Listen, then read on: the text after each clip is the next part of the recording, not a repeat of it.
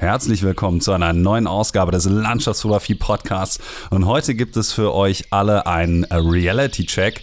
Und zwar habe ich den seit langem in den USA ansässigen Fotografen Christian Heb, ursprünglich aus der Schweiz, heute für euch hier in den Podcast geholt. Und Christian ist halt schon so lange mit dabei, dass er die guten alten Zeiten, wie man schon fast sagen könnte, miterlebt hat. Nämlich Ende der 80er, Anfang der 90er, als Bildverlage noch riesige Summen für Bildbände rausgegeben haben und so der Reiseführer äh, Markt richtig geboomt hat. Und er hat auch mitbekommen, wie dann durch die digitale Revolution sich der Markt halt stark geändert hat und hat halt ähm, wirklich einiges an interessanten Geschichten aus dieser ganzen Zeit mitgebracht und auch so seine Meinung zu dem Stand der Industrie heutzutage. Und deswegen geht es vielleicht diesmal auch nicht so viel um Landschaftsfotografie, denn eigentlich ist Christian eher Reisefotograf, sondern es geht halt vor allen Dingen auch einfach so ein bisschen mehr oder weniger auf so einer Metaebene um den Stand der Landschafts- und der Reisefotografie vielmehr wie es eben momentan so ist. Und er hat da wirklich gar kein Blatt vor den Mund genommen und hat sehr viel Tacheles geredet.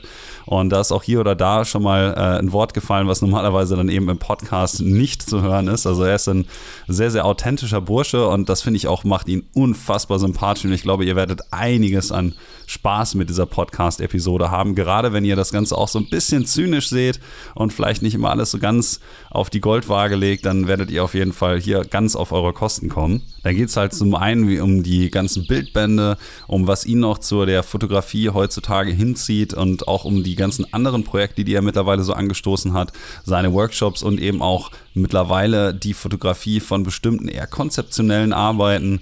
Und dementsprechend äh, würden wir uns heute mal so ein wenig im weiteren Tellerrandbereich des Podcasts bewegen. Aber nichtsdestominder ist das wirklich eine unfassbar interessante Folge geworden.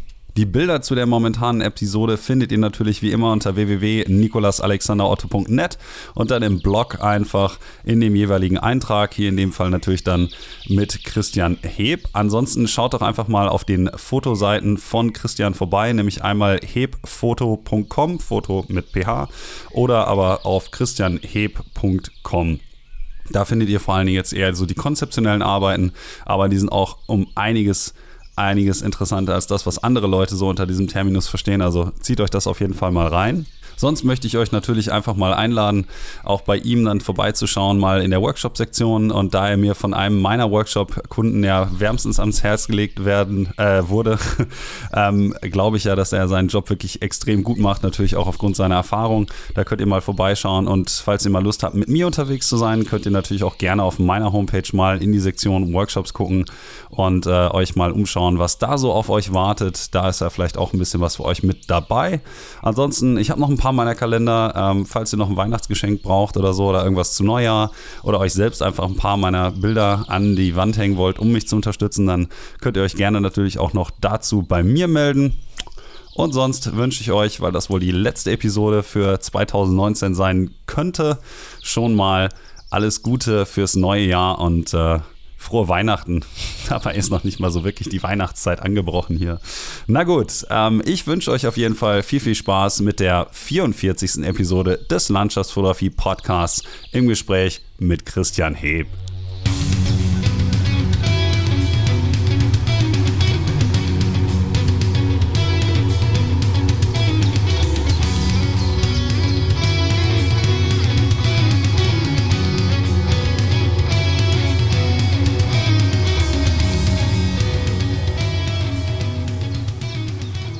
Herzlich willkommen zu einer neuen Ausgabe des Landschaftsfotografie Podcasts und ich habe heute für euch aus dem fernen, fernen Bend, Oregon hier Christian Heb, ursprünglich aus der Schweiz und dann später ausgewandert in die Vereinigten Staaten von Amerika.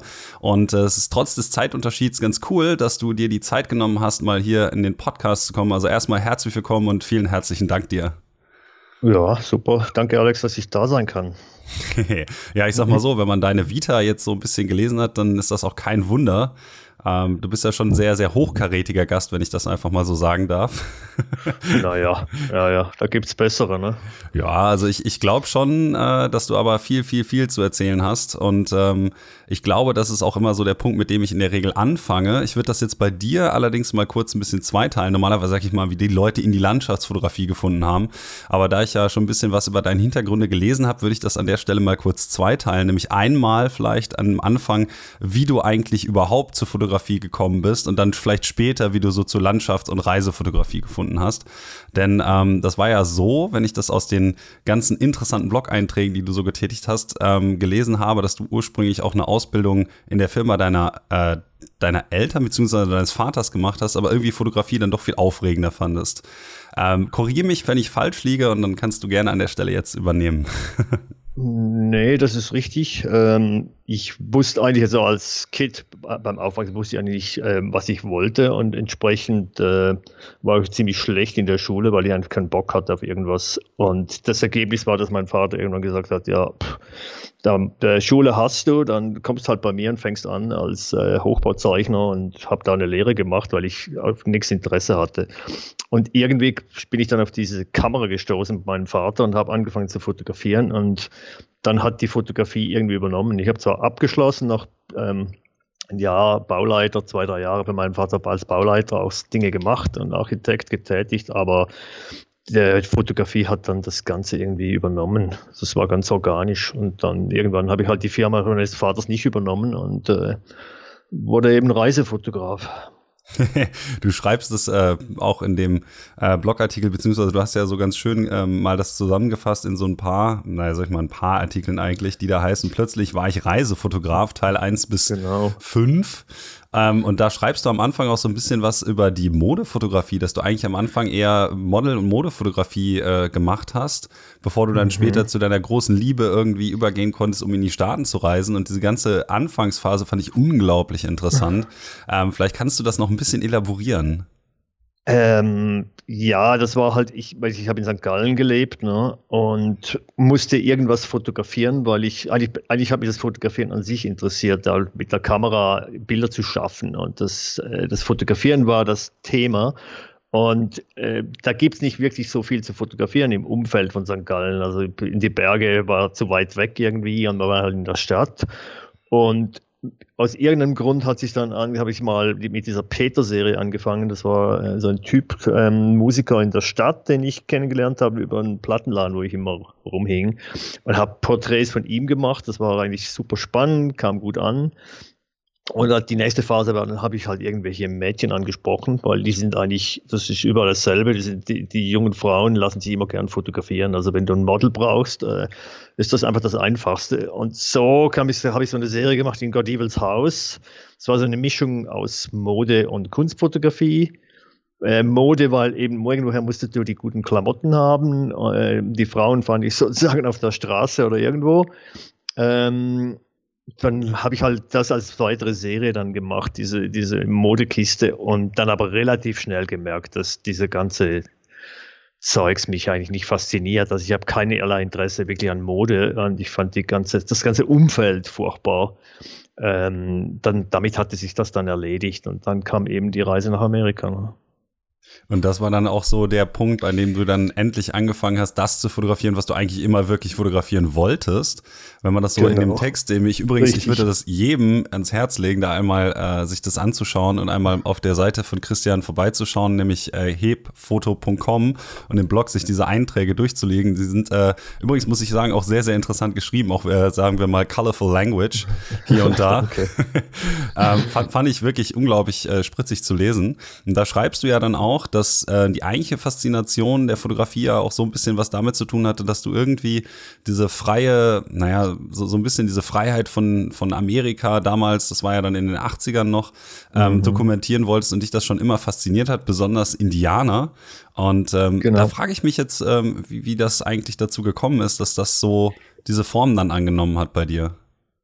Ähm, grundsätzlich wahrscheinlich das, das ähm, was für mich von, von, von Anfängen in der Schweiz das Wichtigste war, irgendwie meine Freiheit zu haben. Das war so Grund bei allem. Deshalb hatte ich immer Knatsch in der Schule mit Lehrern und meine Mutter war sehr dominierend, sehr nett, aber einfach sehr dominierende Persönlichkeit. Ähm, ich ich habe überall irgendwie Raum gesucht und daher war so Amerika und die Indianer war für mich so Ausbruch aus dieser Konformität in der Schweiz und aus diesem engen Leben, in diesem so damals so ein richtiges Kaff, also meine ist nicht eine richtige Stadt, aber halt einfach eng. St. Gallen ist so Ostschweiz, Bieder.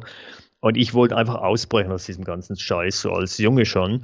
Und da waren Indianer, wilde Landschaften, das war für mich so das, da habe ich mich selber hintransportiert und das blieb einfach auch dann später hängen und ich wollte immer mal nach Amerika und dann durch meine Liebe zur Fotografie, die plötzlich kam, habe ich gesagt, ja gut, was machst du jetzt, was fotografierst? War ganz logisch, dass ich nach Amerika gehe und Indianer und Landschaften fotografiere ähm, eigentlich aus diesem Grund heraus eben um meine Freiheit zu suchen, wo ich Platz, Raum habe und nicht eingeengt in so einer Klosterstadt wie St. Gallen lebe, ne, den Rest meines Lebens.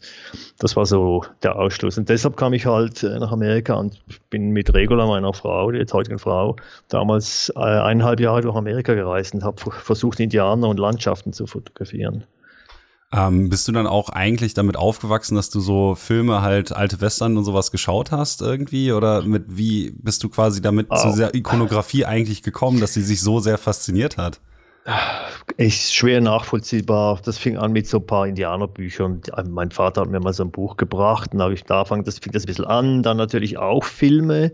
Und es war die 70er Jahre, da war so diese ganze Welle auch von, kam dieses Buch Bury My Heart at Wounded Knee war groß, Indianerrechte, da war in den 73 war der Aufstand in Wounded Knee, also die ganzen sozialen Themen kamen ja da so richtig raus und äh, es war alles sehr liberal und man wollte die, die Erde retten und, und Umwelt und da gehörten halt Indianer und alle diese Naturvölkergeschichten auch dazu. Es war so die Zeit, wo alle idealistisch irgendwie die Welt äh, ändern und retten wollten. Und entsprechend war Indianer auch immer ein Thema. Es gibt heute noch so viele Leute, die so Indianer-Fans in Deutschland das wurde auch gefördert durch weitere Bücher und Filme und und und. Ne? Und da habe ich irgendwie das halt einfach verinnerlicht äh, für mich. Weiß auch nicht genau, warum jetzt genau Indianer. Später haben mich auch gefragt, warum diese scheiß Indianer, warum bist du nicht nach Afrika gefahren, hast irgendwo interessante Naturvölker irgendwo im Kongo fotografiert, wäre wahrscheinlich spannender gewesen. Aber es waren halt irgendwie Indianer. Ne? Also ich sag mal so, ich als Amerikanist, also ich habe das auch äh, zumindest American Culture Studies studiert an der Uni. Ich finde das Thema Indianer ja. unglaublich interessant. Also von mir, ja. äh, von mir aus hast du da eher einen Nerv getroffen als Naturvölker irgendwo in Afrika oder vielleicht ja im indonesischen Sprachraum oder so. Äh, ja, glaube ich auch, weil eben dieser Mythos in Deutschland auch groß ist und entsprechend hat sich auch meine Karriere als Fotograf entwickelt, weil ich eben ein Thema erwischt habe, das gerade zeitlich gepasst hat und auch sehr gut ankam, in, in gerade in Deutschland. Ne? Das war eigentlich so ein Glücksfall, ja, da hast du recht. Wenn ich jetzt irgendwie Pygmäen im Kongo fotografiert hätte, dann wäre wahrscheinlich meine Karriere gescheitert. Ne? Ja gut, das weiß man jetzt nicht. Es mag vielleicht auch ein bisschen was damit zu tun haben, dass du wirklich weißt, was du da tust und nicht nur die Motive gut sind, sondern die Bilder natürlich auch nach formalistischen Blickpunkten äh, nichts zu wünschen übrig lassen. Von daher mag ja, auch was weiß. damit zu tun haben. Ja gut, liegt immer so ein bisschen im Auge des Betrachters, aber äh, ich muss ja, schon sagen, sonst äh, ich, ich finde die gut. Das ist nett, danke. Ähm, ich, ich muss dann aber noch fragen, ähm, weil dieser, dieser Roadtrip, du sagtest ja, ihr seid äh, in die Staaten und so und habt euch dann, wenn ich das richtig im Kopf habe, noch irgendwie einen Wagen gekauft von einem Vorschuss, ja. äh, den ihr ja. von Verlag bekommen habt und so. Und äh, dann schreibst du so in so einem Nebensatz, dass euch der Camper irgendwann abgebrannt ist irgendwo in Kalifornien. Wie kam es denn dazu? Ja, der, die erste Reise, das, das war so ein alter Pickup-Truck-Camper, den man gekauft hat. Und ich hatte, also den hat man relativ günstig gekauft von Schweizern, die den in New York hatten. Und ich war ja sowas von blauäugig, hatte ja keine Ahnung von Autos. Also ich meine, wusste kaum, dass man Öl wechseln muss, also einfach wirklich keine Ahnung. Und das Auto ist halt dann immer, irgendwann hatte irgendwelche Pannen, irgendwas war immer, ne, dauernd, quer durch Amerika dauernd Pannen, was ganz gut war, weil ich habe überall Leute kennengelernt, weil wir dauernd Pannen hatten. Also ich habe so, so auch das, das hinterweltliche, abgefuckte Amerika kennengelernt, eben weil wir halt manchmal an blöden Orten Pannen hatten. Und irgendwie auf der Hälfte der Reise waren wir in, in, Santa Cruz in Kalifornien und hatten parkiert da an der Hauptstraße, sind ein bisschen Kaffee trinken gegangen, kommen zurück, plötzlich sieht dass mein Auto dampft und zischt und das Feuer aus der Kühlerhaube rausragt. Und ich weiß nicht, so, ich habe den aufgemacht, ne, wollte, hatte ein Feuerleuchter hinten, dann kamen so Flammen raus und irgendwie, ich weiß nicht, nur hat irgendein Polizist stand irgendwie ums Eck und hat gesagt, irgendwie gerufen, es wäre wahrscheinlich Zeit, dass ich das Ding lösche. Und dann habe ich das gelöscht ähm, und dann kam die Feuerwehr und äh, haben abgeschleppt und wieder Riesenpanne. Und dann haben wir nach das Teil verkauft und haben dann ein PW gekauft und sind mit Zelt die restlichen äh, sieben, acht Monate weiter durch Amerika. Das war ziemlich heftig. Aber es war nichts passiert, nur halt wieder ein Schaden, wieder Kohle gekostet. Ne? Das war einfach nervig. Ja gut, das kann ich mir natürlich vorstellen. Aber es sind ja wahrscheinlich auch noch viele andere interessante Dinge so auf den ganzen Reisen so passiert, wenn man sich mal vor Augen hält. Oh, ähm, ja. Du schreibst es ja so, ähm, naja, ich sag mal schon ein bisschen ähm, es hat schon fast was Chronisches irgendwie, was Episches äh, mit äh, 200 Bildbänden, irgendwie 80 Ländern und so. Das heißt, du bist ja auch schon nicht nur lange mit dabei, sondern du hast auch schon unglaublich viel gesehen. Jetzt frage ich mich ja. natürlich, was nach diesen ganzen wilden Anfängen, von denen man immer so liest, eigentlich so in letzter Zeit vielleicht an verrückten Geschichten bei dir so passiert ist, die irgendwie fotografisch, äh, fotografischen Ursprungs sind. Also ich denke mal, dir wird da ja wahrscheinlich in der letzten Zeit auch mal irgendwas Interessantes passiert sein oder hat sich das jetzt alles so ein bisschen gelebt im, im Zeitalter von, von GPS und Google und sowas? Es, sagen wir so, es ist auch früher, es ist nicht so wahnsinnig viel passiert. Ne? Es war vielleicht in den Anfängen mehr die, meine jugendliche Naivität, die ähm, jetzt praktisch, wenn ich zurückschaue, finde ich das fast witzig und was man da passiert ist, was man durchgemacht hat. Da gibt schon ein paar, so einige Geschichten, die natürlich auch mit dem Bau des Hauses in Amerika nach Amerika ziehen. Da gibt es relativ viel. Und Teil davon kommt ja jetzt noch in den weiteren Teilen meiner meiner Hoppla-Serie, aber ist eigentlich nicht wirklich so wahnsinnig viel passiert, weil ich meine, die Welt ist gar nicht so gefährlich per se da, wo wir rum äh, fotografiert haben und persönlich finde ich das alles relativ banal eigentlich. Also ich, ich, ich, ich sehe das auch bei diesen Vortragstypen zum Teil. Ich meine, die müssen sich ja praktisch irgendwo immer irgendwas aussetzen, damit sie was erleben, weil du musst dich eigentlich fast anstrengen, damit du irgendwas erlebst. Das ist wie mein Auto, das, das so ein altes Schrottglaube war, dass die immer irgendwas passiert ist. Daher haben wir Dinge erlebt, die eben spannend waren. Aber sonst, schon damals, du konntest quer durch Amerika fahren, da passiert überhaupt nichts. Also, weißt, war nie überfallen worden, war nie irgendwelche Dramen. Das sind eigentlich alles kleine Geschichten. Und das war jetzt auch die ganze Zeit, wo wir alle diese 80 oder noch mehr Länder fotografiert haben für die ganzen Bücher da gibt es nicht wirklich wahnsinnig viel spannende Geschichten. Also vielleicht waren sie für uns so normal, dass, dass meine Frau und ich das gar nicht als spannend angesehen haben. Ich wollte sagen, das wäre auch jetzt so meine Vermutung gewesen. Also ich glaube, dass das ähm, gerade für so Otto-Normalverbraucher und so Leute, die sich nie aus ihrer Komfortzone rausbewegen, und darauf denke ich mal, äh, das trifft auf viele Leute halt eben auch zu und dann natürlich auch auf Leute wie mich. Ja. Auch wenn ich versuche, das immer mal wieder ein bisschen äh, zu erweitern, dann ist es doch schon so, dass ich mir vorstellen könnte, dass ähm, du einige Dinge erlebt hast, die jetzt für mich per se schon abenteuerträchtig wären. Also ich gebe mal so ein blödes Beispiel. Ähm, du kennst ja vielleicht äh, den auch Schweizer Fotografen Stefan Forster und der macht dann halt mhm. auch mal gelegentlich so Sachen wie in Grönland mit dem Kanu durch die Gegend paddeln oder so. Das ist jetzt natürlich nicht in sich automatisch gefährlich oder irgendwie abenteuerträchtig, aber es ist halt für jemanden, der die meiste Zeit zum Beispiel wie ich jetzt im Ruhrpott verbringt, ähm, natürlich ja. schon irgendwie aufregend. Und ich könnte mir schon vorstellen, dass wenn ihr dann durch die Gegend tourt oder so, dass das schon ja. teilweise auch zu Begegnungen führt, die durchaus erzählenswert oder interessant sind, die ihr nur halt nicht mehr so wahrnehmt, ne?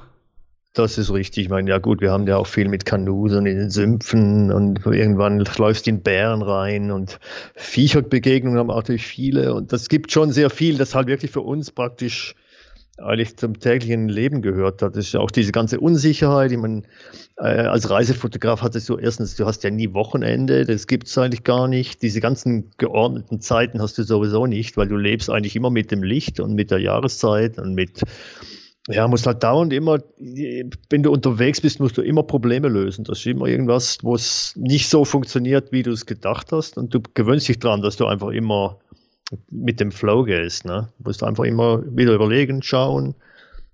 Und alles geht im Fluss. Also heute geht es einfach, weil Regular macht die ganze Buchhaltung, die kann Dinge zahlen, wenn wir unterwegs sind. Das war ja früher nicht, ne? mit Fax und dann der Verleger dir einen Brief schreibt, den kriegst du mal wieder fünf Monate nicht, weil du in Australien unterwegs bist und solche Dinge. Das jetzt, von dem her ist es jetzt sehr einfach geworden. Du kannst permanent irgendwie Bilder hochladen, all das. Aber ist es bei dir so, dass das auch ein Teil des Antriebs ist, warum du das machst? Also ich kann ja mich einfach mal sagen, bei mir ist das natürlich auch so. Also ich mag die Fotografie sozusagen als Vehikel, mich in Situationen mhm. zu bringen, die eben weit ab von meinem üblichen Alltag sind. Und bei euch ist es ja jetzt schon so, dass diese Situationen eben zum Alltag geworden sind. Ja, ist es aber richtig. noch so, dass sich das trotzdem irgendwie daran noch motiviert? Oder was, was ist es, was dich jetzt nach all den Jahren irgendwie immer noch wieder hinter die Kamera zwingt, mehr ja. oder weniger? Ähm, ich fotografiere immer noch gern, Aber ich habe natürlich jetzt so praktisch so für mich so die, die, die, in der Distanz kann ich mir sehr gut vorstellen, dass ich aufhöre mit der Kamera und überhaupt nichts mehr fotografiere, weil der Markt eigentlich nicht mehr da ist und es auch für mich das Interesse an dem, dem ganzen Reisefotografie-Thema und so finde ich gar nicht mehr so spannend. Also es ist, es entwickelt sich in eine Richtung, wo ich sagen muss, okay, äh, ich hatte eine richtig gute Zeit und wir haben sehr gut äh, verdient, gut davon gelebt, hatten genau das gemacht, was wir wollten der Antrieb momentan ist noch, dass ich gern einfach fotografiere, weil ich gern fotografiere und weil ich gute Bilder brauche, um die Leute dazu bringen, dass sie auf eine Fotoreise kommen mit mir. Das sind so die Hauptgrund, warum ich überhaupt noch fotografiere. Sonst müsste ich eigentlich gar keine weiteren Zypressen-Bilder machen. Da unten in Louisiana habt schon zu viele. Ähm, aber ich mache halt noch, wenn ich richtig starkes habe, dass dann die Leute das sehen und sagen, wow, da will ich hin und vielleicht auf unsere nächste Tour kommen. Aber langfristig ähm, finde ich so langweilig. Ich, ich, ich schaue auch, was andere machen. Ich finde die Fotografie mittlerweile, es wird so banal und so langweilig, dass ich eigentlich wirklich das Interesse dran verliere, weil was soll man bei dieser Bilderflut denn noch fotografieren, dass irgendwie sich abhebt? Ne? Ja gut, ich könnte mir natürlich vorstellen, also erstmal Hut ab für die Authentizität, die du hier rüberbringst und dass du das einfach mal so klar und ehrlich sagtest. Das war auch, glaube ich, das, was, was Matt Payne sagte mit der unbequemen, ähm, mit dem, mit dem Unbequemsein. Ja. Ähm, für alle zur Information, die das jetzt nicht wissen, also ähm, Christian war vor einiger Zeit auch bei Matt Payne, ähm, der ja auch schon mal bei mir im Podcast mit war, in seinem Podcast, nämlich F-Stop Collaborate and Listen. Und da ist dieses Thema auch so ein bisschen mit angeklungen ähm, mhm. deswegen ähm, musste ich das einmal referenzieren. Ähm, aber das wundert mich jetzt so ein bisschen. Also ich meine, für mich natürlich ist es nicht so ganz nachzuvollziehen. Ich meine, ich fotografiere jetzt auch erst so seit zwölf Jahren und es gibt noch so viel von der Welt, was ich persönlich gerne sehen würde. Ähm, ist da denn nichts quasi, was dich jetzt nach all den Jahren auch vielleicht als Destination oder so noch reizen würde, um da mit der Kamera hinzufahren? Ich meine, wenn du sagst, du bist in 80 Ländern gewesen, dann ist da nichts mehr übrig? Äh, nicht wirklich. Ähm, eigentlich nicht, nee, weil ich, ich habe es jetzt 30 Jahre lang gemacht. Also von dem her, wir machen noch, die nächsten fünf Jahre haben wir noch einige auch Reisen geplant. Ich meine, äh, eigentlich gibt es nichts, was ich jetzt sage, das will ich unbedingt noch hin. Okay, wenn ich jetzt nochmal, wir machen jetzt eine Reise dann zu den Commodity Bären da im Great Rainforest von äh, British Kolumbien. Das finde ich einfach geil und da will ich hin, äh, weil es einfach so super toll ist, aber weniger um es zu fotografieren, was ich zwar mache, aber einfach um da zu sein. Also ich habe eher Lust, wieder mal meinen Camper hier zu packen, Kajaks auf das Ding drauf, äh, mit Regular Integrated Lakes äh, zu fahren, oben in Wisconsin äh, campieren und morgen raus mit dem Kajak oder Kanu und äh, irgendwelche Vögel fotografieren, da draußen hocken, den Wölfen zuhören. Solche Dinge reizen mich mehr, wenn es dabei noch ein gutes Bild gibt, okay, aber das wäre dann eher so für, einfach für, für uns oder mal jetzt wunderbar mal drei, vier Monate zu Hause auf, auf unserer Rancho Las Siervas einfach zu sein und auch ohne Fotos. Äh, das sind Dinge, die mich eigentlich mehr reizen im Moment als sagen, ach, ich will unbedingt jetzt doch noch in den Kongo oder ich will nochmal nach Südafrika oder Namibia diese scheiß Dünen fotografieren, die alle so durchfotografiert sind. Das reizt mich einfach nicht mehr. Ne? Und da verstehe ich auch Leute wie Michael Martin wirklich nicht, wie, ich meine, das ist erstaunlich, wie der Mann nonstop irgendwo nochmal hinfliegen kann und wieder 70 Drohnenbilder und dazu noch einen Blog schreiben für, äh, schreiben für Spiegel. Das fasziniert mich, dass Martin, äh, Michael das noch, dass er noch mag. Das ist irre. Also ich finde das eigentlich bewundernswert, wie viele Vorträge der hält und wie er sich motiviert. Äh, es ist für mich fast nicht äh, vorstellbar. Hm. Ja, ich, ich weiß nicht. Also ich kann mir natürlich auch vorstellen, dass das je nach der Lebenswelt der einzelnen Leute natürlich auch so ist, dass wenn man wie du ja schon das erreicht hat, eigentlich, was die meisten Fotografen heute irgendwie so als Aspiration für sich selbst haben, dass man dann einen anderen Blick darauf hat. Und das finde ich auch einfach gerade so unglaublich interessant, dass du das halt so siehst. Ich meine, mhm. für mich persönlich ist das natürlich schwer, mich da jetzt in deine Situation hineinzuversetzen. Ähm, wie gesagt, das sagte Matt ja auch so schön, ne? Für die meisten ist es ein Traum, quasi ein Buch rauszubringen und du ja. hast halt x Bücher rausgebracht. Und ähm, du hast ja auch in dem in deinen Blog-Einträgen so schön geschrieben, was da teilweise für Summen über den Tisch gegangen sind, Sachen, von denen man natürlich heute nur noch träumen kann. Ähm, ja, ja. Aber so, wenn ich jetzt mal schaue, du hast jetzt Bildbänder, die ähm, auf deiner Seite, also hebfoto.com, ja. ähm, so stehen, so, ne, ähm, 30 Jahre in Amerika unter Indianern und sowas. Ähm, das sind ja auch so Bücher, ich meine, kommt dann zum Beispiel auch nicht mehr das Gefühl auf, dass das irgendwie, naja, ich sag mal, wertvolle Arbeit ist, dass man sich das noch in die Hand nimmt und sagt, boah, das habe ich geschafft. Ist das auch nichts mehr, was einen noch irgendwann motiviert dann? Äh, also nicht mehr wirklich. Ich meine, es ist toll. Ich meine, ich habe viel, äh, ich habe einige Bilder, äh, Bücher, die ich wirklich äh, noch schätze, die ich selber vielleicht mal noch reinschaue. Da gibt es massig Bücher, die einfach, ja, die waren okay, die haben damals viel Geld gebracht und wurden auch gekauft und die sind halt jetzt nicht mehr sehr spannend. Ähm, aber irgendwie, der, der, der, Wert eines Buches ist auch nicht mehr das. Weißt du, ich meine, du, du musst eigentlich heute kein Buch mehr haben, um dich als Fotograf zu beweisen. Das ist eigentlich, du kannst eine halbe Million Followers haben auf irgendwie Instagram, indem du immer die gleichen scheiß Kitschbilder hochstellst. Das, früher waren wir die so beim, am Jahrmarkt in der Schweiz, kann man diese grässlichen Ölbilder anschauen und du hast solche Bilder heute auf, auf Instagram und du hast eine halbe Million Followers und machst wahrscheinlich mehr Geld, wenn du denen irgendwelche blöden Tutorials verkaufst, wie sie, sie ihre Bilder selber so kitschig machen können. Und das sind praktisch die Leute, die erfolgreich sind. Das ist jeder ja ein Ambassador für die ganzen Marken von Luftpinsel bis zu irgendwelchen Filtern äh, das sind alle diese Dinge, das mich eigentlich total nervt, weil das sind ja alles praktisch wie die Sportler, nur noch durchgesponserte Leute, die eigentlich ihre Bilder nur deshalb machen, damit sie irgendwelche Leute finden, die ihren Scheiß kaufen und wie sie gesponsert werden. Und ich finde das völlig uninteressant, weil die meisten dieser Fotos sind völlig wertlos in die, in die Zukunft hinaus. Da gibt es ein paar Fotografen, ähm, die immer noch dokumentarische Fotografie machen, die ich äh, super finde, wie Bertinski oder so. Aber das sind dann Sachen, die man halt nochmal in 40 Jahren in einem Museum anschaut und die wirklich einen Wert haben. Aber ich glaube, 95 Prozent aller Fotos, wenn nicht mehr, sind komplett wertloser Müll. Und da gehört viel von meinem Zeugs auch dazu. Das war viel, das war einfach für, äh, für die Reiseindustrie, Reiseführer, Bilder für Broschüren, ähm, diese ganze Reisewelle, das Zeug ist zum Teil veraltet, das hat keine Bedeutung mehr. Es sind sehr wenig Bilder, die ich gemacht habe, die ich denke, die man behalten müsste, weil es war noch ein Indianerporträt von einem Typ, den gibt es nicht mehr, der war was. Oder irgendwelche Szenen aus Amerika, die vielleicht historisch interessant sind, aber ich glaube, 90 Prozent meines Zeugs, das ich fotografiert in den letzten 30 Jahren, könnte ich locker wegschmeißen. Das hat keine Bedeutung. Naja, ich sag mal so, es gibt natürlich einmal Arbeiten, die massiv dafür sorgen, dass man natürlich dann auch sich seine persönlichen Träume oder seine persönlichen Ziele dann so ein bisschen erarbeiten kann. Also ich zum Beispiel gehöre ja auch zu den äh, gesponserten Leuten. Ich glaube, das ist einfach so, wo der Markt momentan hingeht. Und dann muss man halt irgendwie auch so ein bisschen schauen, wo man bleibt. Mal abgesehen davon ähm, arbeite ich halt auch nur mit den Firmen zusammen, die ich persönlich wirklich benutze. Also hm, ich weiß nicht, ich, ich für mich sehe da, sehe da jetzt keinen keine, ähm, kein, kein Gewissenskonflikt oder so. Ähm, auf der anderen Seite, wenn man es natürlich nicht braucht, weil man den finanziellen Rückhalt halt hat, ja. um sich das ganze Equipment und so zu kaufen, ist, das braucht man es auch nicht. Aber es ist auf jeden Fall eine nette Anerkennung. Das muss ich noch mal ja. kurz dazu sagen.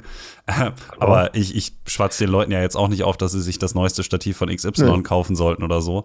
Ähm, prinzipiell ist es aber schon so, dass mich das interessiert, wie du natürlich dann den, den Wechsel am Markt natürlich auch so ein bisschen mitbekommen hast, weil wenn man das halt so liest, also für mich war das ja unfassbar interessant, auch einfach, weil ich noch nicht so viel ähm, interner dann kannte aus dieser ganzen Zeit, wie das so mit den Verlägen mhm. dann war, so Ende der 80er, Anfang der ja, 90er ja. und so. Und dann sagtest du ja ähm, bei, bei Matt auch so, der erste Wandel, den du gesehen hast, war so 2009 mit dem Aufkommen der digitalen Ära und so. Ja. Und dann hat sich der Markt so richtig stark verändert. Wie hast du das dann so ungefähr wahrgenommen? Also wie, wie, weil du hast ja so ein bisschen pessimistischen Blick darauf. Woher kommt das? Ja, ähm, vielleicht noch mal ganz kurz zurück noch mal zu Sponsoring. Mhm. Äh, nur weil du, was, ich wollte ja jetzt nicht dich äh, auch irgendwie angreifen oder irgendwas. Ich meine, selbst ich wenn, das wäre vollkommen in Ordnung. Ja, ähm, nee, ich wollte, das, was ich im Prinzip schlecht finde dran, ist eines, dass man uns eben, ich meine, dann musste man immer, früher war, der Verlag hat ja dir Aufträge gegeben. Du hast, es musst ja kommerzielles Fotograf immer schauen, wie du durchkommst. Und du kommst heute praktisch ohne Sponsoring ja nicht mehr durch. Das ist mir ganz klar, dass das ähm, halt so ein schleichender Prozess ist. Ähm, was mich daran stört, ist einfach, dass praktisch man sich schon brüstet damit, äh, dass man praktisch ein Ambassador ist für all das und für das und praktisch deine Fotografie, ähm, dass du praktisch gesponsert sein musst, dass das ein Credit ist, dass das Gutes ist, dass du das hast. Das heißt, du bist ein guter Fotograf, weil eine, Platten, äh, eine Kamerafirma dich sponsort nicht das Bild ist es eigentlich, sondern dass du eben diese ganzen Endorsements hast. Das finde ich so krass, wie, das, wie die Industrie das geschafft hat, diesen schleichend äh, praktisch so schauen, dass der Fotograf nicht mehr sagt, ja, ich finde diese Stative geil aus Überzeugung, sondern eben weil er einfach gesponsert ist. Und da gibt es natürlich viele Leute, die praktisch von dem leben, die haben zum Teil auch wirklich keine sehr guten Bilder. Ähm, aber die Industrie hat das halt sehr clever gemacht, indem sie praktisch das jetzt so als Anerkennung wie früher, du hast, er hat den Preis gewonnen von XY, dass du jetzt praktisch eben ein Ambassador bist für all diese Dinge, das legitimisiert die Qualität deiner Bilder. Ne? Das, ist das, das ist das, was mich dran ein bisschen äh, stört. Ne?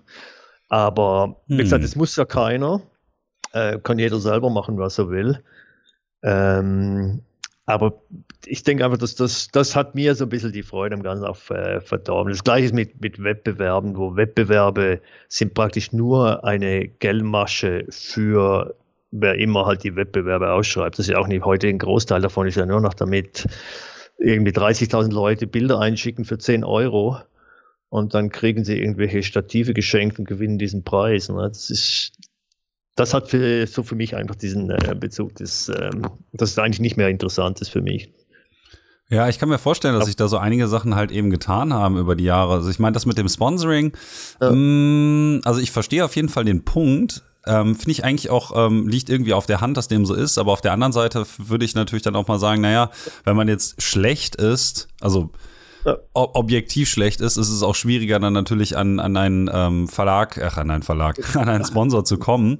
Auf der anderen Seite ist es natürlich auch so, dass es ähm, irgendwie traurig, aber das, das ist ja quasi die, die, ja, die Krux an der Geschichte, dass jemand, der egal, wie du schon sagtest, ne, kitschige Bilder und dann 500.000 äh, Facebook-Follower oder Instagram-Follower äh, mittlerweile, ähm, sowas eben dann bekommt. Und da geht es dann gar nicht mehr so sehr um die Qualität, sondern vielmehr um die genau. Reichweite, weil das ja nur noch als Multiplikator gesehen wird. Richtig. Richtig, weil die, du wirst Ambassador, weil du eben diese halbe Million Followers hast, weil praktisch die, die Werbung setzt natürlich dann auf dich, weil die wollen ja diese ganze halbe Million Leute, die dir folgt, wollen die natürlich äh, benutzen, damit das Produkt äh, gefördert wird. Das ist ja logisch, das ist heute natürlich bei allem, man schaut immer, was für ein Following hat der. Das sind ja mittlerweile heute auch die Magazine, die Magazine oder National Geographic oder was immer, die schauen ja auch nicht mehr nur auf die Qualität oder was dieser Typ machen kann, sondern die schauen zum Teil, wie viele Followers hat dieser Fotograf und entsprechend geben sie ihm einen Auftrag für ein Magazin, weil der dann natürlich bei seinen halben Millionen Leuten sagt, ich bin im neuen National Geographic auf Seite 45,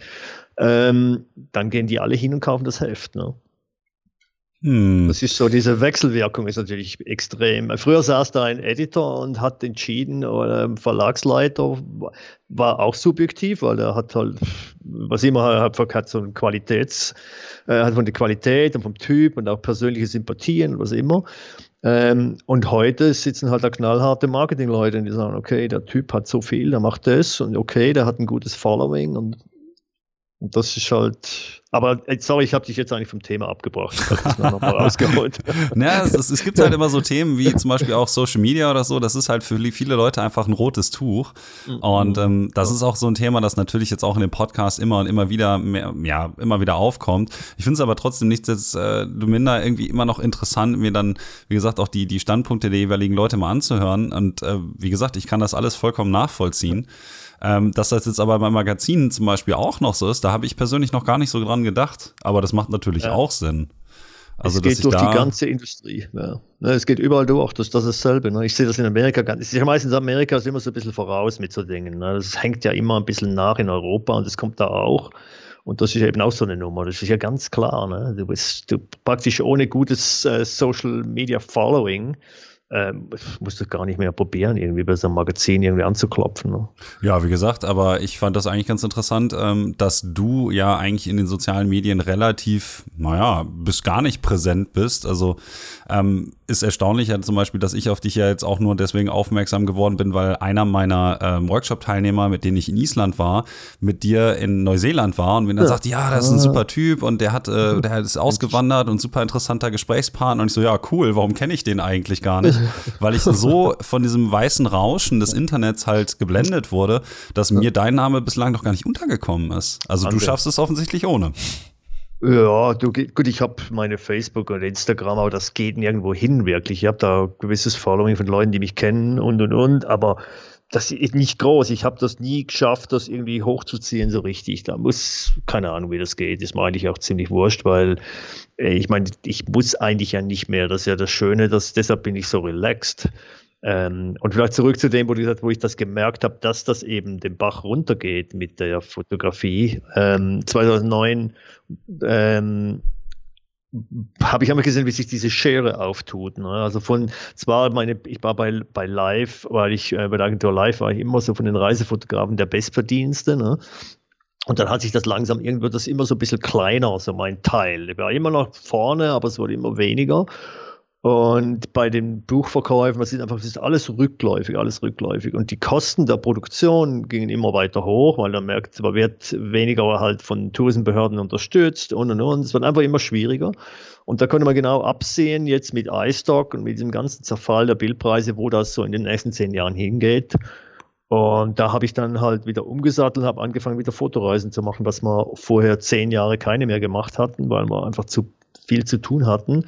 Dann sind wir wieder auf die Workshop-Masche und, und äh, Fotoreisen gesprungen und haben so ein bisschen umgesattelt. Also langsam wurde so der Kuchen der Bücher, der ähm, Magazinproduktion wurde immer kleiner und die, die Reisen haben immer mehr zugenommen. Und jetzt dieses Jahr war das erste Jahr, wo ich, wo ich nicht eine Produktion gemacht habe für irgendwas, außer Fotoreisen. Das ist so, so ein zehnjähriger Wechsel.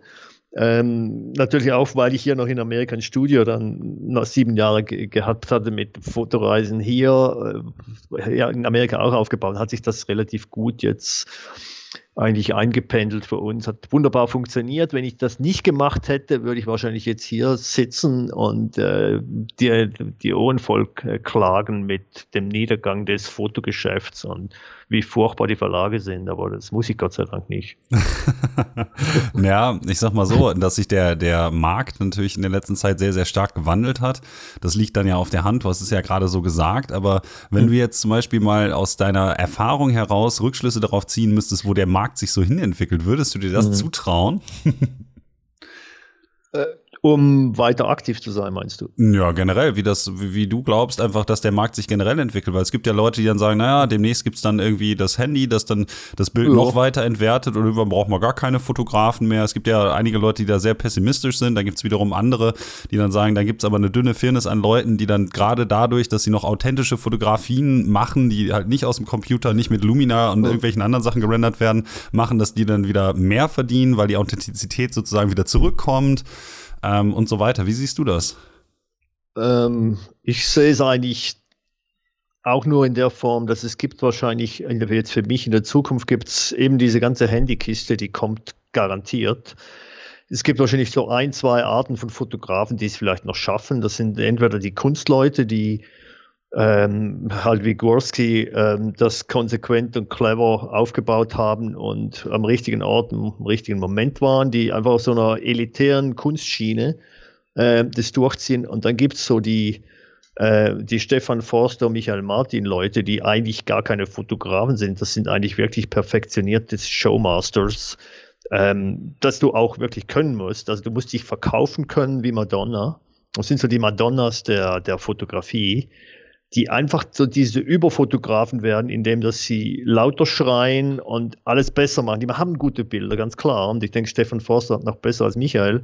Aber die verkaufen sich einfach sowas von gut, dass sie irgendwo so ein Level kommen, wo sie einfach so groß sind, dass sie wirklich von hinten vorne durchsponsert sind und sind so diese Übertypen, die eben überall immer aufpoppen. Also wo du schaust, kommen sie. Und das sind die Leute, die weiterhin Geld machen wollen. Und dann gibt es diese ganze Flut von Fotografen, die sich irgendwie durchwuseln, die kommen und die gehen, die, die probieren es, die fangen an, zu, äh, ihr eigenes Geschäft aufzubauen, die pushen für fünf Jahre, die nehmen Kohle auf, leben von der Freundin, weiß der Geier was alles. Die gehen alle wieder unter und dann kommen wieder andere, weil alle wollen machen das wieder fünf Jahre und dann gehen sie wieder unter. Und ich glaube nicht, dass es da noch irgendwie so einen Mittelbereich gibt von Leuten, die als Fotografen gut verdienen werden. Das ist wie Taxifahrer. Das ist so ein Job, den es eigentlich nicht mehr braucht.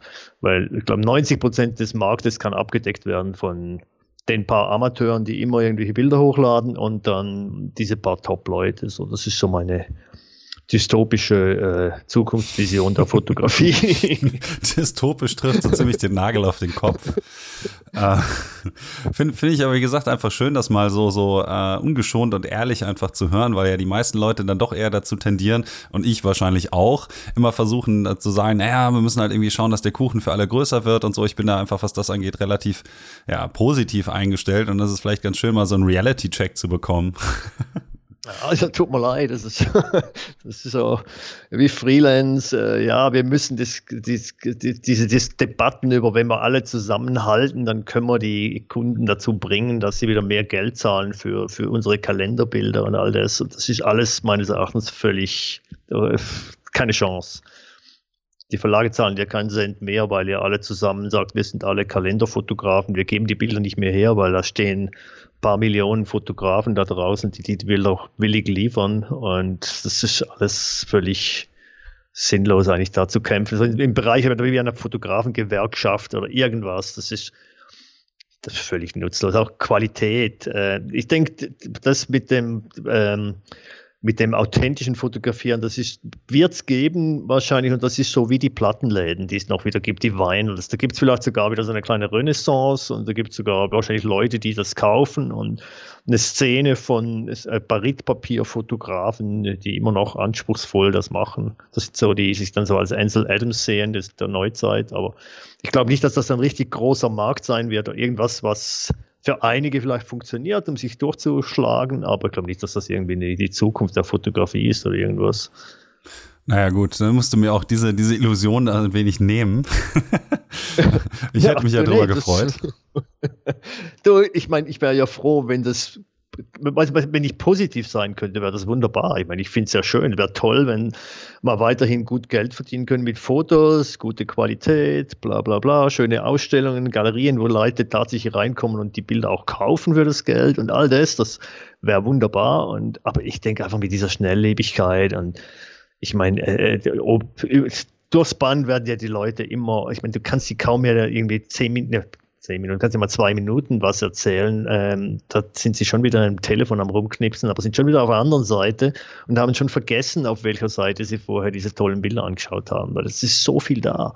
Ja gut, dass das natürlich was mit der Aufmerksamkeitsökonomie unserer, äh, naja, ich sag mal, postmillennialen Gesellschaft zu tun hat, das stimmt natürlich. Also inflationär werden Bilder ja eigentlich konsumiert in einem Maße, wie es niemals zuvor der Fall war, einfach weil natürlich auch so viel da ist und dass das das einzelne genau. Bild natürlich entwertet. Da kann man irgendwie, glaube ich, einfach nichts gegen sagen. Aber ich weiß nicht, ich habe irgendwie so ein bisschen immer noch ein, ein ja, vielleicht einfach verklärtes Bild, das mir auch niemand so recht nehmen kann, dass es einfach so ein paar Leute gibt, ähm, die halt wirklich einfach Kunst machen, die wertzuschätzen ist und die auch wertgeschätzt oh. wird. Also ich meine, ich weiß nicht, sagt dir der Name Alexandre Deschamps zum Beispiel was? Das ist ein französischer oh Landschaftsfotograf. Ähm, du hast ja Gurski gerade genannt. Das ist natürlich ein sehr, ja. sehr, naja, es ist schon fast der Übervater der, der sich ja. selbst Vermarkterei und des, des, des Hypes so ein bisschen. Ich meine, die Bilder sind natürlich auch technisch einwandfrei und originell, aber die Preise, zu denen die über die ne, Bühne gehen, äh, über die Ladentheke gehen, ähm, aber wie gesagt, dass es immer noch so ein paar Leute gibt irgendwie, ähm, und das sind nicht nur die, die am lautesten schreien, sondern ich habe auch manchmal so ein bisschen noch den Wunsch, dass es auch die Leute sind, die sich das einfach hart erarbeitet haben und die auch wirklich gute Arbeit abliefern. Ich weiß nicht, ich kann mir da nicht helfen. Ich bin ein bisschen idealistisch vielleicht ja. noch. Ich bin noch zu jung. Nee, ich denke,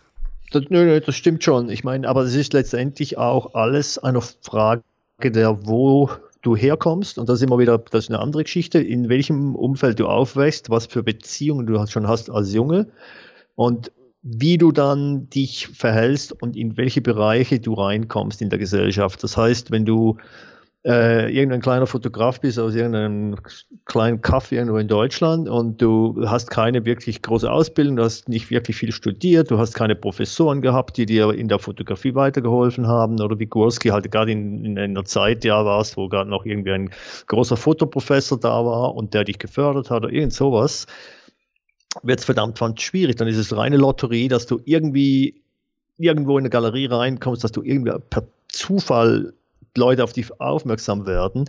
In der Regel, viele der erfolgreichen Leute hatten irgendwo eine Connection. Und das weiß man ja auch nicht. Die kommen zum Teil aus reichem Haus, die sind Fotograf geworden, weil sie eben das gewollt haben, aber man weiß halt nicht, dass irgendwie ihr äh, Großvater oder Vater Connection hat zu einem Typen, der eine große Galerie hat dort in, in New York. Das sind alles so Szenen, wo du reinkommen musst. Und da gibt es viel, wenn du, wenn du die Biografien liest von, von großen Fotografen. Ähm, das ist interessant. Ich meine, dieses Umfeld in New York, wo, wo Robert Frank dann war, die haben sich alle gekannt. Und das war, wenn natürlich dann der, der Chef vom Metropolitan Museum dir eine Show gibt, weil irgendwo hintenrum, du kennst den, den Typen, der den kennt, und du dann mal in dem Museum bist, dann wirst du eben so dieser Ikone. Du wirst nicht so Ikone, weil du irgendwie bei Lumas ein Bild drin hast. Und das, ich glaube, das Und selbst das ist für einige Leute schon kaum zu erreichen. Ja, ja, natürlich, weil die, die, die schauen nur auf die Kohle natürlich. Das ist je nachdem, wenn sie Schlösser brauchen, weil jetzt die reichen Araber alle Schlösser aus Deutschland kaufen, dann müssen da Schlösser rein und dann ist halt der Fotograf, der gerade die richtigen Schlösser hat, äh, kommt rein. Aber ich denke, das ist für die Fotografen das, das Umfeld und da musst du relativ früh schon agieren, mit wem du dich umgibst. Das ist praktisch wieder, dass du deinen Kindern sagen willst, häng nicht mit diesen Typen, den Losern auf der anderen Seite der Straßenlinie aus, sondern geh mit denen da, wo die Kohle ist, da, wo sie an der Universität studieren, wo die Eltern Firmen haben wenn du da reinkommst und dann Hochzeitsfotograf wirst, hast bessere Chancen als irgendwie da unten im Dreck. Ne? Ja gut, aber ich meine, das ist ja zumindest bei jedem Genre so. Also ich bin ja auch Musiker und ähm, das auch jetzt immerhin seit ja, 13, 14 Jahren und da ist es ja genauso. Also ich meine, wenn man halt den richtigen Promoter kennt, dann kann man auf einem großen Ge Festival spielen. Kennt man den Promoter Eben. nicht, kann man nicht genau. auf einem genau. großen Festival spielen. Eben. So einfach genau. ist das. Vitamin und B so schadet natürlich nur den Leuten, die man nicht, äh, den Leuten, die es nicht haben. Ne? Ja. Genau. Aber das ist so, weißt du, wenn du sagst, eben von Leute, die es geschafft haben, also wenn man mal so ein bisschen zurückschaut, dann ist das oft, ähm, also bei mir war es viel Glück und das bei vielen, bei anderen auch. Und dann ist es viel harte Arbeit, aber oft, damit du richtig groß wirst, ist es ähm, in der richtigen Szene sein. Und das heißt nicht, dass du jetzt reich sein musst und aus dem Bereich kommen musst. Du musst halt einfach den Zugang finden da in, die, in dieser Szene. Ne? Und dann hast du die bessere Chance, sonst dümpelst du immer in Rüdesheim rum. No. Wieso gerade dort? Weil nur der Name, ich, ich finde den Namen so geil, weil ich, keine Ahnung, war noch nie da. Okay, ist so ähnlich wie, wie Buxtehude oder so, ja. Genau, als Schweizer habt ihr einfach so geile Namen in Deutschland, das ist sowas. Ja, okay. Äh, jetzt fand ich aber ganz interessant, ähm, du hast ja schon einige Sachen von diesem Inhalt, ähm, den du auch in einem Blogpost von dir gepostet hast, wiedergegeben. Und zwar hast du mal einen geschrieben, der da heißt, was macht einen guten Fotografen aus? Und dort hast du halt geschrieben, dass so Leute wie Willi Dolder oder Max Schmidt eigentlich noch deswegen fotografiert haben, ähm, weil sie wirklich was entdecken wollten wollten und eben nicht, weil sie sozusagen ihre Fans zu Hause bei Laune halten wollen und sowas. Und ähm, das, das, ist jetzt auch Fra Frage so ein bisschen, ähm, dass das quasi die Motivation zu fotografieren noch mehr daher rührt, dass man eben was entdecken will. Jetzt hast du aber natürlich schon vorweggenommen, mehr oder weniger, das, darauf baute die Frage so ein bisschen hinauf, dass du auch gar nicht mehr so die unglaubliche ähm, Motivation hast, noch zum Beispiel Reise- oder Landschaftsfotografie zu betreiben. Stattdessen, ähm, wenn man jetzt zum Beispiel auf deiner ähm, anderen Seite, nämlich christianheb.com schaut, beschäftigst, dich, du, äh, beschäftigst du dich ja in letzter Zeit Zeit eigentlich eher mit, mit anderen Aufnahmen, also schon wieder was ein bisschen zu den Anfängen so zurückgeht, ähm, so Richtig. mehr zur Modelfotografie. Wie ist es denn dazu eigentlich gekommen? Also ich meine, das ist jetzt auch etwas ungewöhnlicher, oder? Ja, ich meine, ja, genau, wie du sagst, wieder zurück zu den Anfängen. Ähm, Im Grunde, wenn du sagst, sag mal, als Künstler oder als Fotograf oder wie man dich nennen willst, äh, äh, du kannst ja eigentlich nur das wirklich gut machen, was dich fasziniert und wo du Lust drauf hast. Und äh, du kannst hingehen und sagen, okay, das wird jetzt gerade gefragt, das ist kommerziell. Du kannst das machen, weil es eben kommerziell ist, weil du weißt, du wirst erfolgreich sein damit, oder du kannst eben das machen, was du, was dir Spaß macht. Und ich habe eigentlich immer das gemacht, was mir Spaß gemacht hat. Und ich hatte das Glück, dass es mir extrem Spaß gemacht hatte, damals diese ganzen Bücher zu fotografieren und die Reisefotografie zu machen, all das. Ähm, deshalb ging das auch so gut, weil ich wirklich das gern gemacht habe. Ich habe sogar gern diese blöden Infoteile der Magazine fotografiert, die die meisten Fotografen nicht mal machen wollten. Es war für mich spannend. Ähm, aber jetzt irgendwann wird, nutzt sich halt alles ab. Das ist so wie Bruce Springsteen. Irgendwann muss man sagen, okay, jetzt, jetzt es dann mal. Äh, hör auch endlich mal auf, damit immer dasselbe wieder zu machen. Und das bei Fotografen auch so. Deshalb hatte ich so genug von diesem Landschaftsfotografieren, durch Amerika fahren, die gleichen Ecken nochmal ablichten und alles, dass ich eben ähm, was Neues machen wollte. Das entstand wegen meinem Studio, weil ich in Oregon dieses Gebäude gekauft hatte, wo die große Rezession hier war. Ähm, war eben die Gelegenheit, dieses Gebäude zu kaufen. Das haben wir gekauft und haben ein Studio gegründet, ein Workshop Center gemacht und eine kleine Galerie. Das war so mein Anfang wieder mit den Fotoreisen und alles, weil wir gesagt das passt ganz gut, äh, das lokal hier auch zu machen, weil dann habe ich hier so ein Standbein Lokales in Amerika noch zusätzlich. Jetzt, wo die ganze Reisekiste langsam Bach runtergeht, das deckt sich gut mit der internationalen Geschichte, meinen Europa-Fotoreisen äh, zusammen. Und als ich dieses Studio hier eben anfing, musste ich mich plötzlich mit Studiofotografie umschlagen, hatte die ganzen Blitzlampen und alles Zeugs. Und dann wollte ich halt das mal austesten, wie man das so fotografiert. Und dann habe ich ähm, von einem Typen, den ich kenne, der hier eine Brauerei hat, habe ich so eine Freundin fotografiert. Der hat gesagt, Christian, fotografier doch mal Lisa Marie. Und die war so eine tätowierte Frau, also junge Frau, völlig tätowiert, super Gesicht, so wie eine Porzellanpuppe. Und da mit diesen, mit diesen Fotos kam ich auf diese Idee für diese American Dreamscapes, jetzt in der Short-Version, und habe dann angefangen, eben so Installationen zu fotografieren, so ein bisschen wie Gregory Crutzen irgendwie, ne, aber halt im unteren Redneck-Bereich von Amerika, so dieser Underbelly von, von Amerika.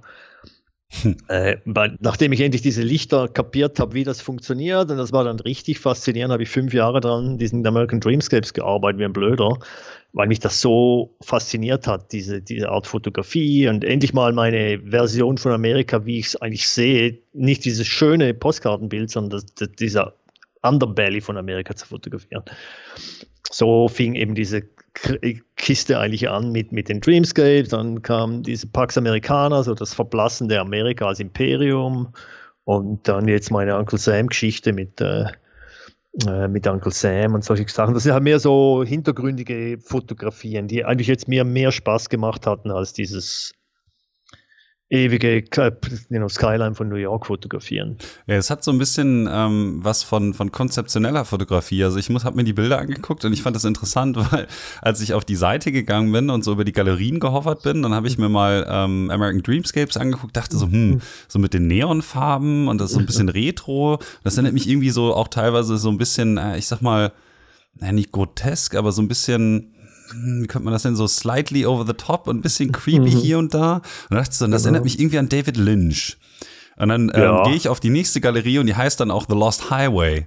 Ah, genau. Und das fand ich irgendwie lustig. So. Also das heißt, ähm, da, da, hast du dich schon ähm, offensichtlich auch von ihm inspirieren lassen. Und eine andere Assoziation, die ich noch hatte, war so Werner Herzog, Paris, Texas und sowas.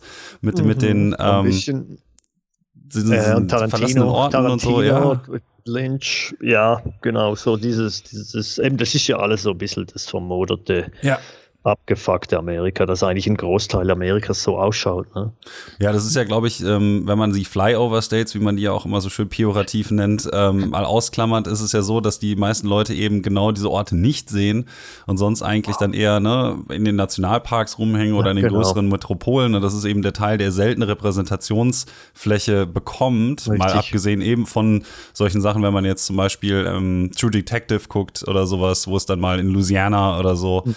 Ähm, mhm zur Sache geht man dann auch in dieses Milieu, zumindest in eine, naja, es ist eigentlich ein Simulacrum, aber in, in solche, in solche ähm, Räume irgendwie hinein katapultiert wird, zumindest medial. Und ich fand es eigentlich sehr, sehr erfrischend, dass dieser, ähm, dieser Stil sozusagen passt irgendwie, wenn man so mit dir redet, auf jeden Fall so ein bisschen dazu, weil man bekommt ja auch so den Eindruck, dass du doch ein kleines bisschen Pessimist bist. Und ich glaube, das kann man diesen Bildern auch so ein bisschen entnehmen. Also, wie, wie hattest du quasi, als du damit angefangen hast, so eine, so eine grundlegende Idee, was du damit aussagen wolltest? Weil ich glaube schon, dass da eine Menge Aussagekraft in diesen Bildern ja. drin steckt, aber ich will dir jetzt nicht zu viel in den Mund ja. legen. well, das war im Grunde schon eben dieses, dieses, dieser das, das, das Amerika, was unter der Oberfläche schlummern. Ne? Und das ist natürlich abgefuckt und das sind überall Waffen. Und es ist diese verklemmte ähm, Sexualität in Amerika. All diese Dinge habe ich hier ein bisschen reingebracht und auch noch, ich bin katholisch aufgewachsen. Das musste dann irgendwie drei Jahre in eine katholische Schule durchhauen in der Schweiz und das hat, ich, das hat mich so lange immer genervt, dass ich das auch noch, deshalb hat es überall Kreuze in dieser Serie. Es hat sehr viel von meiner also so aus meiner Jugend nochmal so ein bisschen aufgearbeitet. Das alles so mit, der, mit diesem Freiheitsgedanken in Amerika, mit dem ganzen Waffennah und all das so ein bisschen verknuddelt und vermischt. Ähm, wollte aber eigentlich praktisch die Leute, die, diese Geschichten, die da drin, die, praktisch jedes Bild hat irgendwie so eine Geschichte und jeder sieht irgendwie eine andere Geschichte. Also ich habe da nicht für mich jetzt perfekt die, eine Geschichte ausgedacht, sondern ich spiele halt oft so mit den Köpfen der Leute, dass die dann praktisch selber ihre Gedanken da rein transportieren. Und es ist manchmal erstaunlich, was dir die Leute erzählen, was die in dem Bild sehen. Ne? Und das ist manchmal völlig was anderes, als ich gedacht habe. Andere passt genau das, was ich gedacht habe. Das ist so ähm, eigentlich faszinierend für mich, weil die Aussage, da kann halt jeder sich selber was zusammenziehen. Das ist sicher nicht äh, ein, ein schönes Amerika-Bild. Nö, aber durchaus, ähm, wie du schon sagst, ist ein realistisches. Also wenn man zum Beispiel jetzt durch New Mexico fährt oder durch Utah und ähm, ich war zum Beispiel, eine Sache, die mich ein bisschen gewundert hat, ist, ähm, ich habe auch da vor Ort mit Colin Sideritz, auch ein Landschaftsfotograf, relativ viel gequatscht und ähm, wir haben halt uns über die ganzen ähm, einzelnen Indianerreservate unterhalten und über Alkoholkonsum, der dann da vorherrscht. Und ich habe das auch schon, als ich 2009 in den Staaten war, gesehen, auf einem anderen Indianerreservat an der Küste von Oregon. Ich glaube, ah, ich komme nicht mehr auf den Namen. Ich muss einmal an Missoula denken, aber das ist, glaube ich, irgendwo oben in Montana ich, ich komme nicht mehr auf ja, den Namen. Und da war ja. das halt genauso. Und dann dachte ich halt auch so, mh, hm, irgendwie wäre das interessant, sowas auch mal zu dokumentieren. Aber weil halt viele, gerade in der, in der Landschaftsfotografie, ja eher auch zu diesem romantisierenden Stil neigen, mhm. ich natürlich auch, ist es halt ja. schön, sozusagen auch da mal im Gegensatz, äh, im, im, quasi, nee, nicht im Gegensatz, aber sozusagen äh, auch aus einer Hand so ein bisschen den Reality-Check in die Richtung zu bekommen, weil du ja, größtenteils gerade bei Pax Americana eben so die Sachen fotografierst, die normalerweise Leute irgendwie so sehen und dann denken, ach, hier will will ich möglichst schnell weg.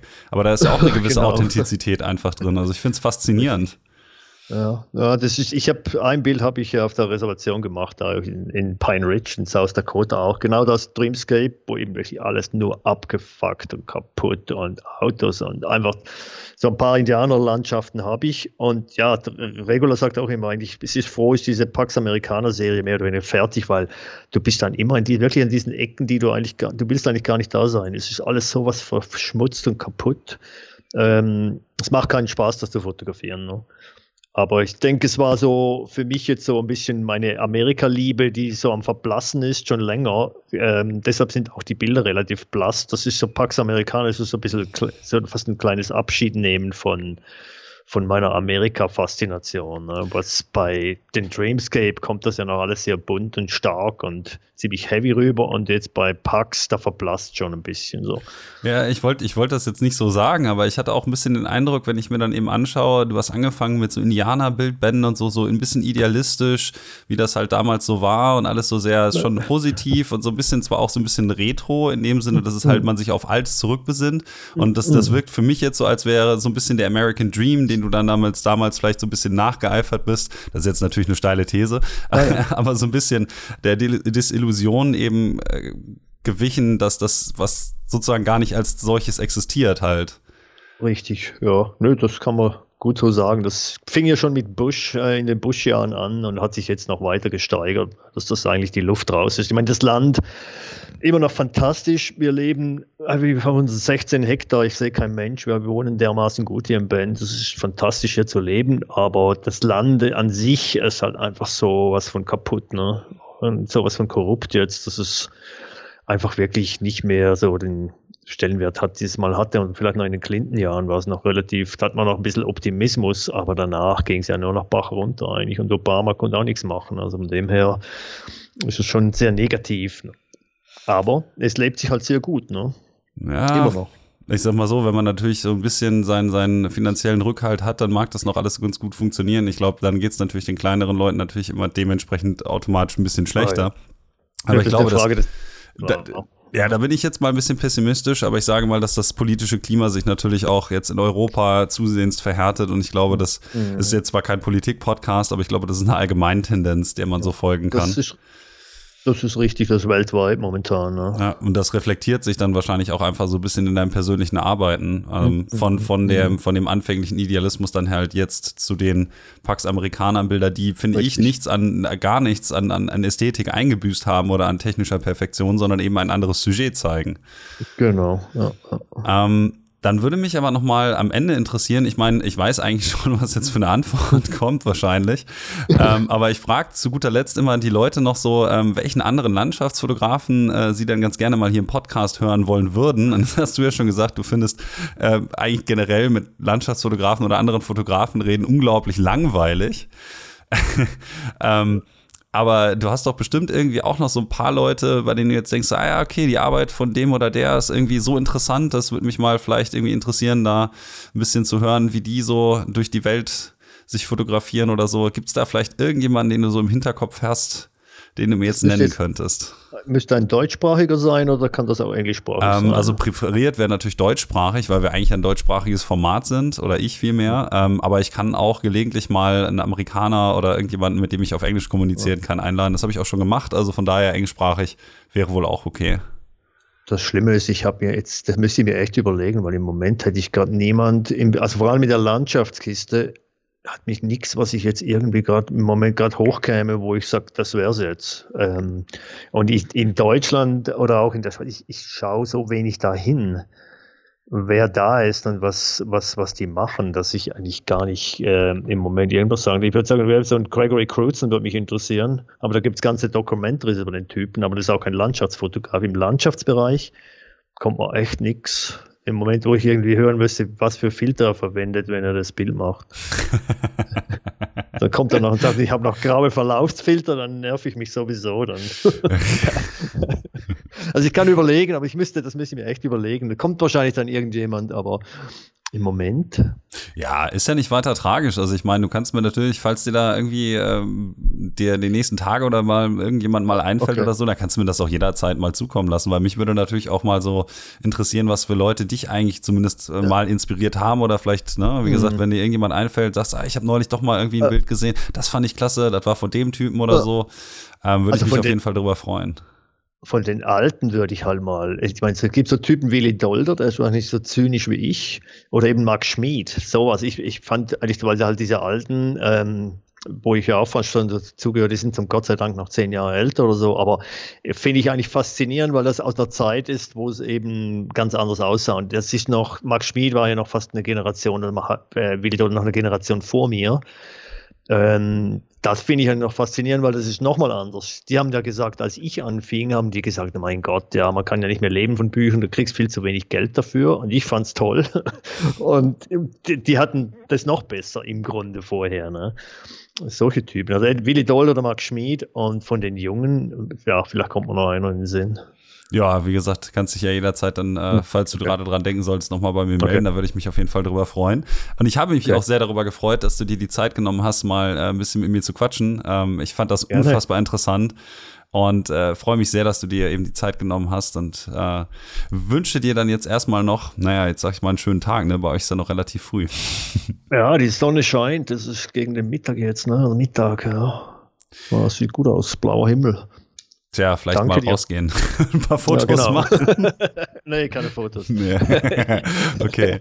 Ja, dann äh, würde ich sagen, wir sprechen uns die Tage vielleicht nochmal, wenn dir Super. noch ein Fotograf ja. eingefallen ist. Und äh, bis dahin erstmal alles Gute, ne? Macht mir. Jo, vielen Dank, Alex. Ja, Danke dir. Ciao. Jo, mach's gut. Ciao, ciao.